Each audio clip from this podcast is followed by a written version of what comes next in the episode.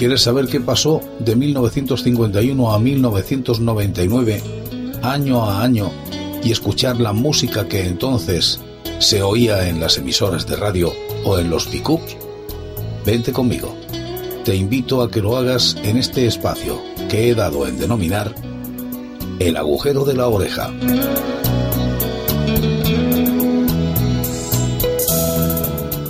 Y comenzamos con el año 1966. 17 años ya dan para recordar mucho. Mi primera novia, el deporte, la música, el trabajo, todo llenaba cada uno de los momentos de mi vida. Era un auténtico hiperactivo.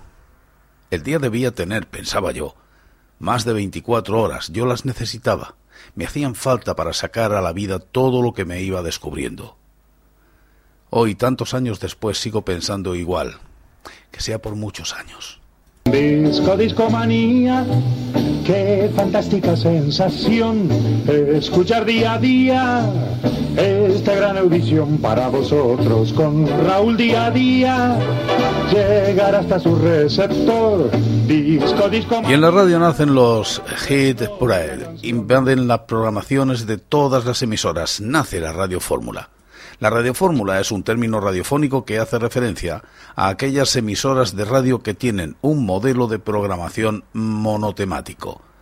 No se debe confundir con las radios especializadas ni con los programas temáticos que algunas emisoras incluyen dentro de su parrilla de programación. Estos últimos ocupan solamente una franja horaria mientras que en el caso de la radiofórmula, la parrilla entera se dedica a un único tema. La programación de una radiofórmula mantiene una estructura formal repetitiva, sin división de programas, como si toda la programación correspondiera a un programa único. Dos claros ejemplos de radiofórmula son las emisoras Radio 5 de Radio Nacional de España y Cadena 100 del grupo Radio Popular Sociedad Anónima. Las radiofórmulas más habituales son las musicales, tanto de música clásica como moderna, y las informativas. Existen también otros modelos de radiofórmula como pueden ser las dedicadas a temas de salud o religiosos, aunque son menos frecuentes. La televisión ha adoptado también este tipo de formato monotemático con cadenas que emiten información las 24 horas, por ejemplo, CNN o de deportes Eurosport o en música MTV. Son muchas las variables que encontramos dentro del abanico de las radiofórmulas musicales. Existen decenas de nombres para catalogarlas. No obstante, los formatos esenciales son los siguientes. Sharecar, Contemporary Jid Radio, radios de éxitos contemporáneos. Es el modelo más juvenil, enfocado a un público de menos de 30 años. Su programación se basa en temas actuales y los locutores se convierten en prescriptores de discos. Los 40 principales, Europa FM, Gaztea y Cadena 100 responden a este formato. AC, adulto contemporáneo. Categoría en la que se incluye Radio Estel, Rack 105 M80 o Kiss FM. Canciones de las últimas tres décadas radiadas por locutores que tratan de ser meros acompañantes del oyente. Urban Contemporary. Radio de estilos menos comerciales que las anteriores, pero de gran aceptación por parte del público urbano. Emisoras de rap, dance, funk. Ejemplo, Máxima FM. AOR, emisoras de rock. Este formato se creó en Estados Unidos en los años 1950 como respuesta a la masa de audiencia que estaba perdiendo la radio en favor de la televisión. En España apareció gracias a un decreto ley en 1965 que pedía que todas las emisoras que emitían en onda media debían abrir una segunda emisión en FM. A pesar del gasto que esto supuso a las cadenas de radio, la calidad era menor que en onda media, perdón, mejor que en onda media, y el sonido estereofónico propició la aparición de la primera emisora de radiofórmula española, los 40 principales, cuyo locutor y máximo exponente del significado de la radiofórmula fue Joaquín Luque. Día a día, llegar hasta su receptor, disco, discomanía, reino de la canción.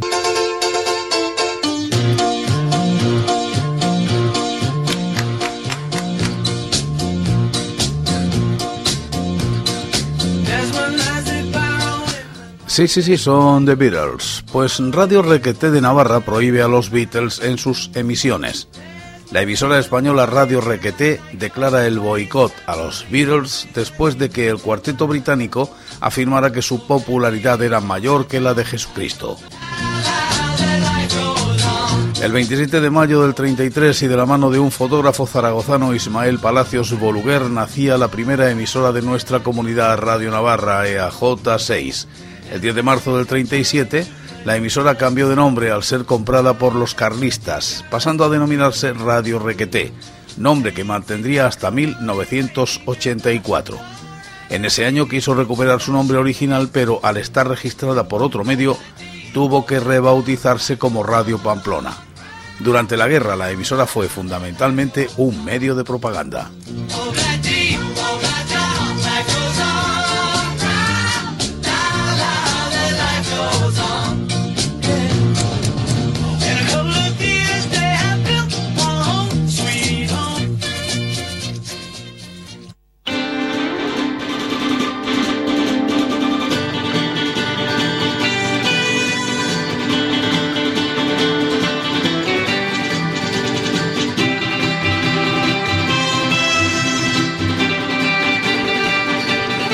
Y nos vamos a la televisión. Se emitió por primera vez la serie Bonanza en televisión española. Con el reparto de Lauren Green como Benjamin Cartwright, Michael London como Joseph Cartwright, Dan Blocker como Hoas Cartwright y Pernell Roberts como Aram Cartwright. También Victor Sen Jung como Hob Singh. La productora era la NBC. Bonanza serie de televisión entre 1959 y el 73 en el viejo oeste americano entre los años 1860 y 1870. Todos los caminos pasan por La Ponderosa, el rollo de los Cartwright, en los alrededores de Virginia City, junto al lago Tahoe en el estado de Nevada. Ben Cartwright es un viudo que cuida de sus tres hijos, Aram, Joas y Joe, cada uno de una esposa fallecida. Por allí pasan vaqueros polvorientos, predicadores, buscadores de fortuna, viudas ricas y una inacabable galería de personajes que van y vienen llenando la pantalla de aventuras.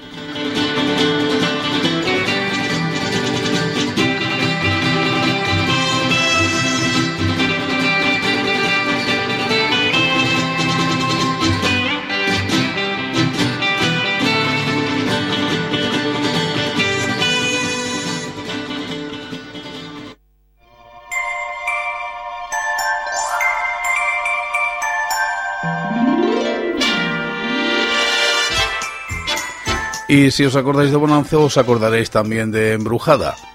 Bewitch, en español Hechizada o Embrujada, es una serie estadounidense transmitida por la ABC entre 1964 y 1972. La serie está basada en una película de los años 40, protagonizada por Veronica Lake y Frederick March, y de la cual hubo una nueva versión en los 50 llamada Me enamoré de una bruja, cuyos protagonistas eran James Stewart y Kim Novak. Se centra en el matrimonio mixto entre una bruja, Samantha Stevens, interpretada por la actriz Elizabeth Montgomery, y su marido mortal Deren, personalizado por el, al inicio por Dirk York y posteriormente por Dick Sarien. La madre de Samantha, Eldora, interpretada por Agnes Morget, quien ganó un Emmy por su trabajo en la serie, desaprueba el matrimonio y utiliza sus poderes mágicos para molestar a Deren. Después, el matrimonio tuvo una hija llamada Tabitha que también resultó ser bruja y un hijo, Aram, quien no tuvo poderes. El personaje de Samantha es el único que apareció a lo largo de toda la serie.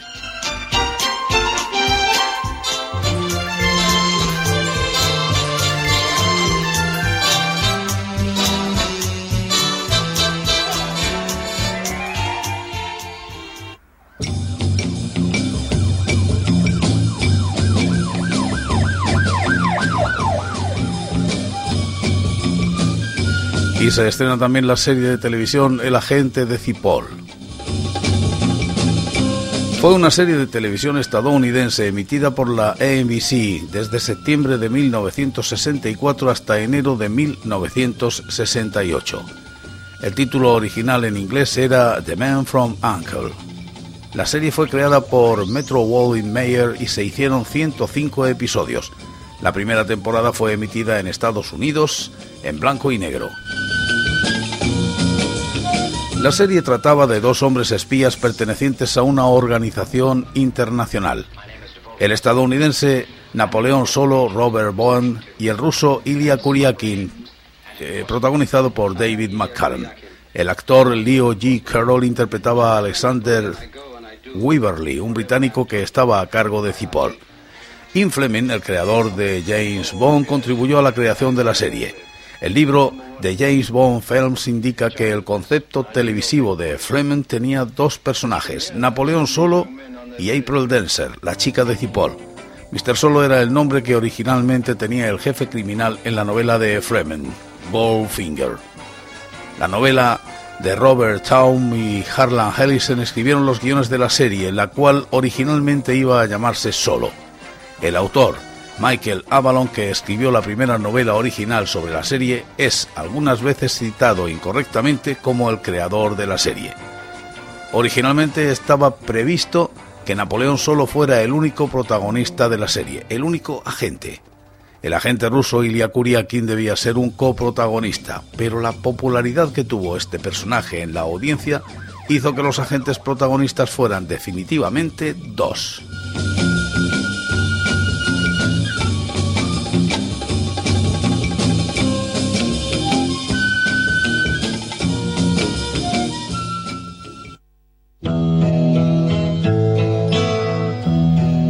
Pero mientras los brincos triunfan con la canción con un sorbito de champán. ¿Cuántos bailecitos amarraditos en aquella época, en aquellos 17 años en los que las mariposas revoloteaban por todos sitios? la suave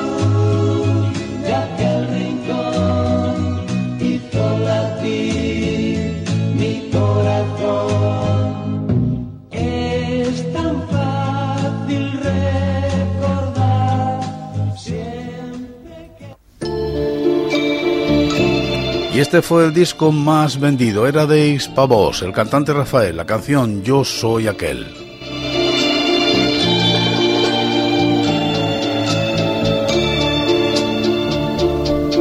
Yo soy aquel que cada noche te persigue. Yo soy aquel que por quererte ya no vive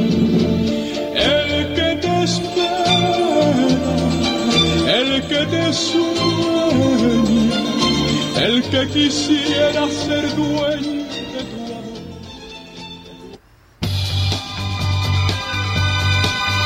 Y los mitos comienzan su andadura con el nombre de los famélicos.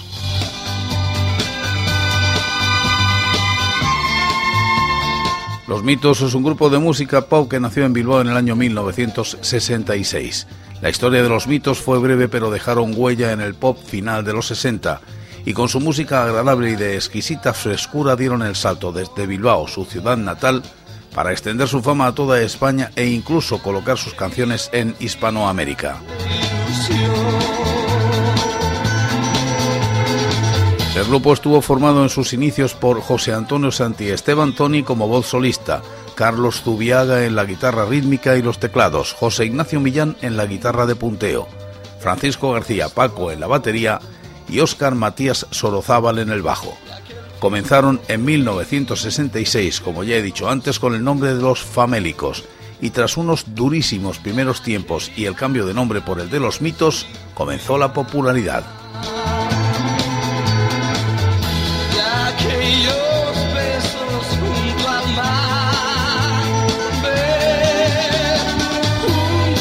Y había un grupo en España que se dedicó sobre todo a hacer versiones de canciones inglesas, principalmente de los Beatles, como este submarino amarillo.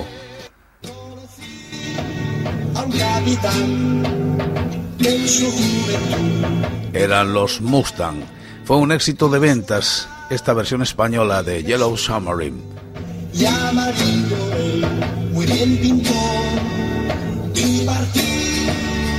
Mi soñar, sumergido por verde mar y el color de mi soñar, amarillo es verde mar. Amarillo es submarino es, amarillo es, amarillo es, amarillo es submarino es, amarillo es, junto a mí, a bordo están los que navegar amarán, ya a cantar para empezar.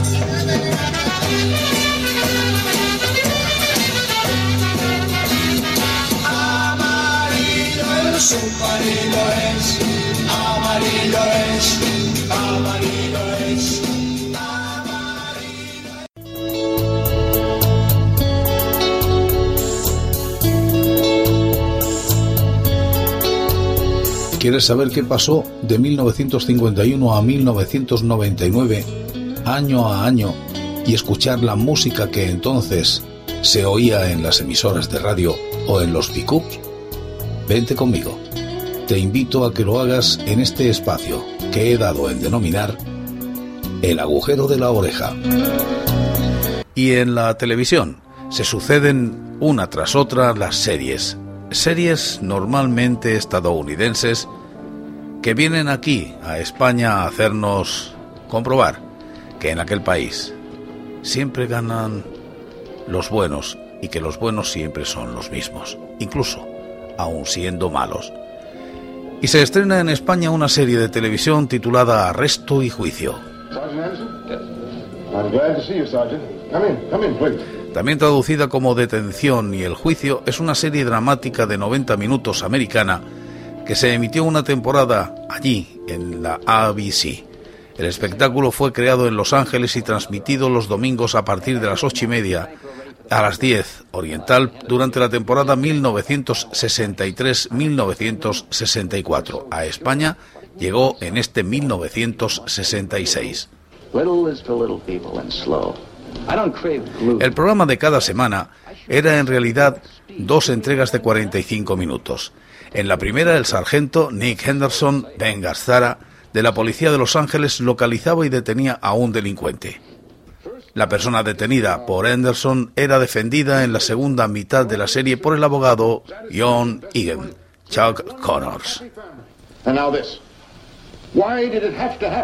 Gazzara aceptó jugar el papel de Henderson solo después de conseguir la promesa del productor de que se evitarían las representaciones estereotipadas de los agentes de policía.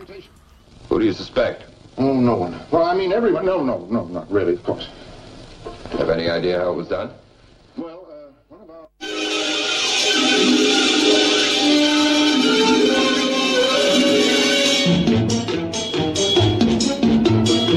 Y se estrena también en España la serie de televisión El túnel del tiempo.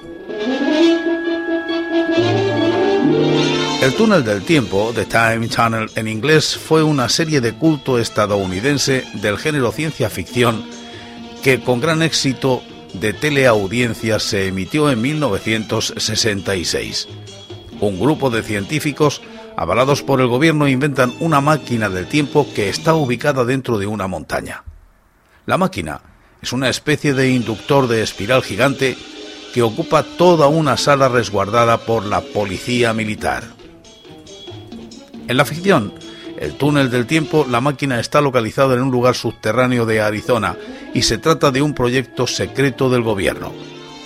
Dos científicos aventureros viajan por distintas épocas de la humanidad a consecuencia de un fallo en la máquina, mientras son vigilados por un grupo de científicos en la sala de mandos de la máquina del tiempo, los cuales, por medio de una gran pantalla de rayos catódicos, pueden ver lo que sucede con los viajeros del tiempo.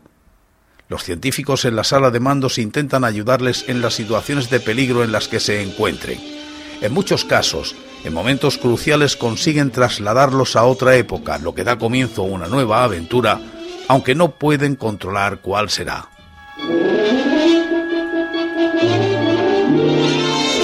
Ambos científicos son jóvenes. El más impetuoso hará lo posible por demostrar que la invención funciona y el otro por rescatar al compañero en los entuertos en que se mete. Los científicos no pueden cambiar el curso de la historia en la época a la que lleguen, pues podría producir graves interferencias espacio-tiempo que impedirían su retorno. Este dogma, por supuesto, es difícil de cumplir, sobre todo cuando el curso de la historia desemboca en una tragedia.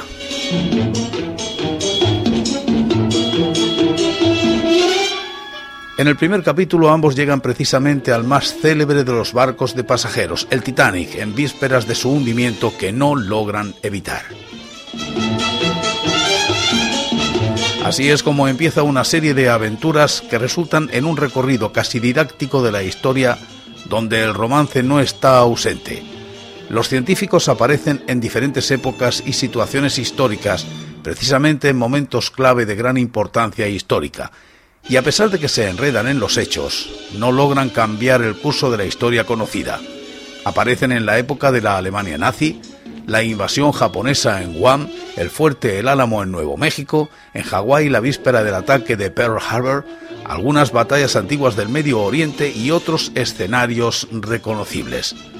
Pueden interrelacionarse con los personajes principales e incluso más de uno realizará el viaje hacia el presente provocando algún trastorno.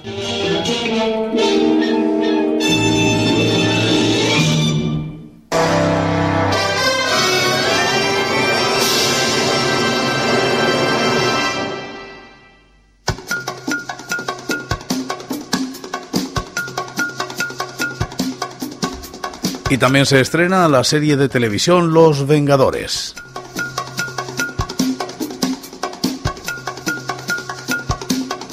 Serie británica que público y crítica han elevado al estatus de objeto de culto, protagonizada por Patrick McNee como John Steele y su compañera de turno, la más destacada Diana Regg. Serie de espionaje, suspense, psicodelia, con un toque de glamour donde la premisa fundamental era la sofisticación y el know-how, surgida a comienzos de los, mil, de los años 60, cuando en el mundo aún la gente se permitía soñar fue construyendo en silencio su propia leyenda. En 1960, la televisión británica contaba con una serie policial, Police Sergeant. En ella, un médico forense interpretado por el actor Ian Henry, Dr. Jeffrey Brent, se enfrentaba a ladrones y criminales en defensa de la justicia. La productora ABC Associated British Corporation, responsable de la misma, decidió prolongar su existencia, no sin antes someterla a una remodelación que la puliera y renovara un poco. Cambió de título incluido. Es así como nació, en 1961, The Avengers, Los Vengadores.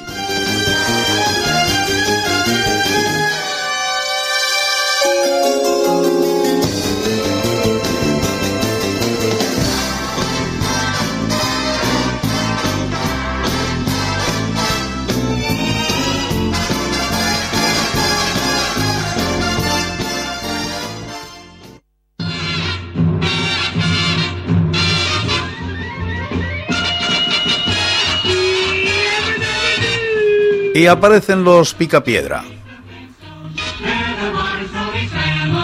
Los Picapiedra en inglés de Flintstone es una serie de animación de la productora Hanna-Barbera Production y fue estrenada por la cadena estadounidense ABC el 30 de septiembre de 1960 y emitida hasta el 1 de abril de 1966 con un total de 166 episodios y además de algunos especiales y películas. Los Picapiedra de Hanna-Barbera fue una de las series animadas más exitosas de la historia de la televisión. Fred Flintstone y Barney Rubble eran Pedro Picapiedra y Pablo Mármol. Reflejaban la clase media de la sociedad estadounidense con sus salidas al campo, barbacoas en el jardín, partidas de bolos y un vehículo familiar. Las sufridas esposas, Berry y Vilma, tenían que aguantar las idas de Pedro y la complicidad obligatoria de Pablo, de donde nunca salían bien. Después de tantos años, aún siguen teniendo audiencia alrededor del mundo. La acción tiene lugar en un pueblo llamado Piedradura, en la Edad de Piedra, pero con una sociedad idéntica a la de los Estados Unidos a mediados del siglo pasado. Es un mundo fantástico en el que los dinosaurios, los tigres dientes de sable, los mamuts y otros animales hoy extintos coexistían con los humanos, quienes usaban tecnología similar a la del siglo XX, pero en la que los animales sustituían a los aparatos eléctricos. Los personajes conducían automóviles formados por troncos de madera, troncomóviles, ruedas de piedra, en los que el motor era sustituido por el empuje de los pies de sus ocupantes. Las vestimentas eran de piel animal. Uno de los recursos humorísticos utilizados en sus aventuras era el empleo de animales en las acciones cotidianas. Por ejemplo, cuando un personaje tomaba fotografías con una cámara instantánea, se mostraba el interior de ella para ver que era un ave que realizaba la fotografía picando una roca con su pico. Los personajes principales de la serie se conformaban por dos familias que eran las protagonistas. Los Picapiedra, formada por Pedro Picapiedra, Vilma Picapiedra y los Mármol, integrada por Pablo Mármol y Betty Mármol. En episodios posteriores se agregaron dos personajes más, los bebés Pebbles Picapiedra y Bam Bam Mármol, además de la mascota Dino y el marciano Gazú.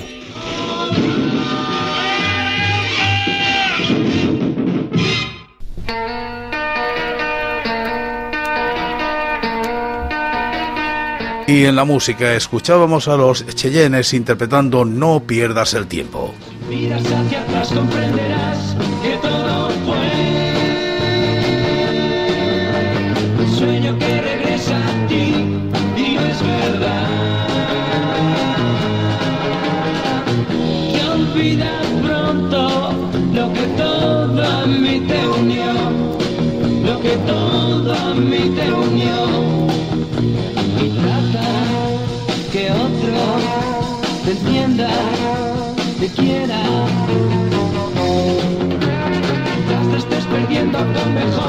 pensando en mí. Seré yo más feliz cuando por fin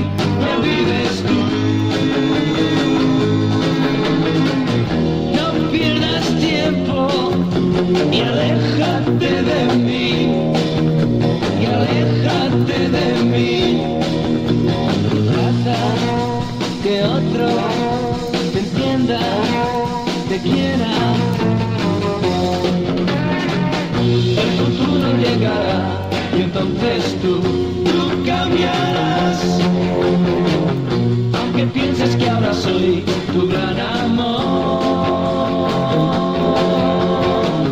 entonces pensarás, quizás comprenderás que no era yo para ti. Claro que los Cheyennes eran españoles, pero aquí quien triunfaba arrasando eran The Beatles con esta canción Yellow Submarine. In the town where I was born lived a man who sailed to sea, and he told us of his life in the land of submarines.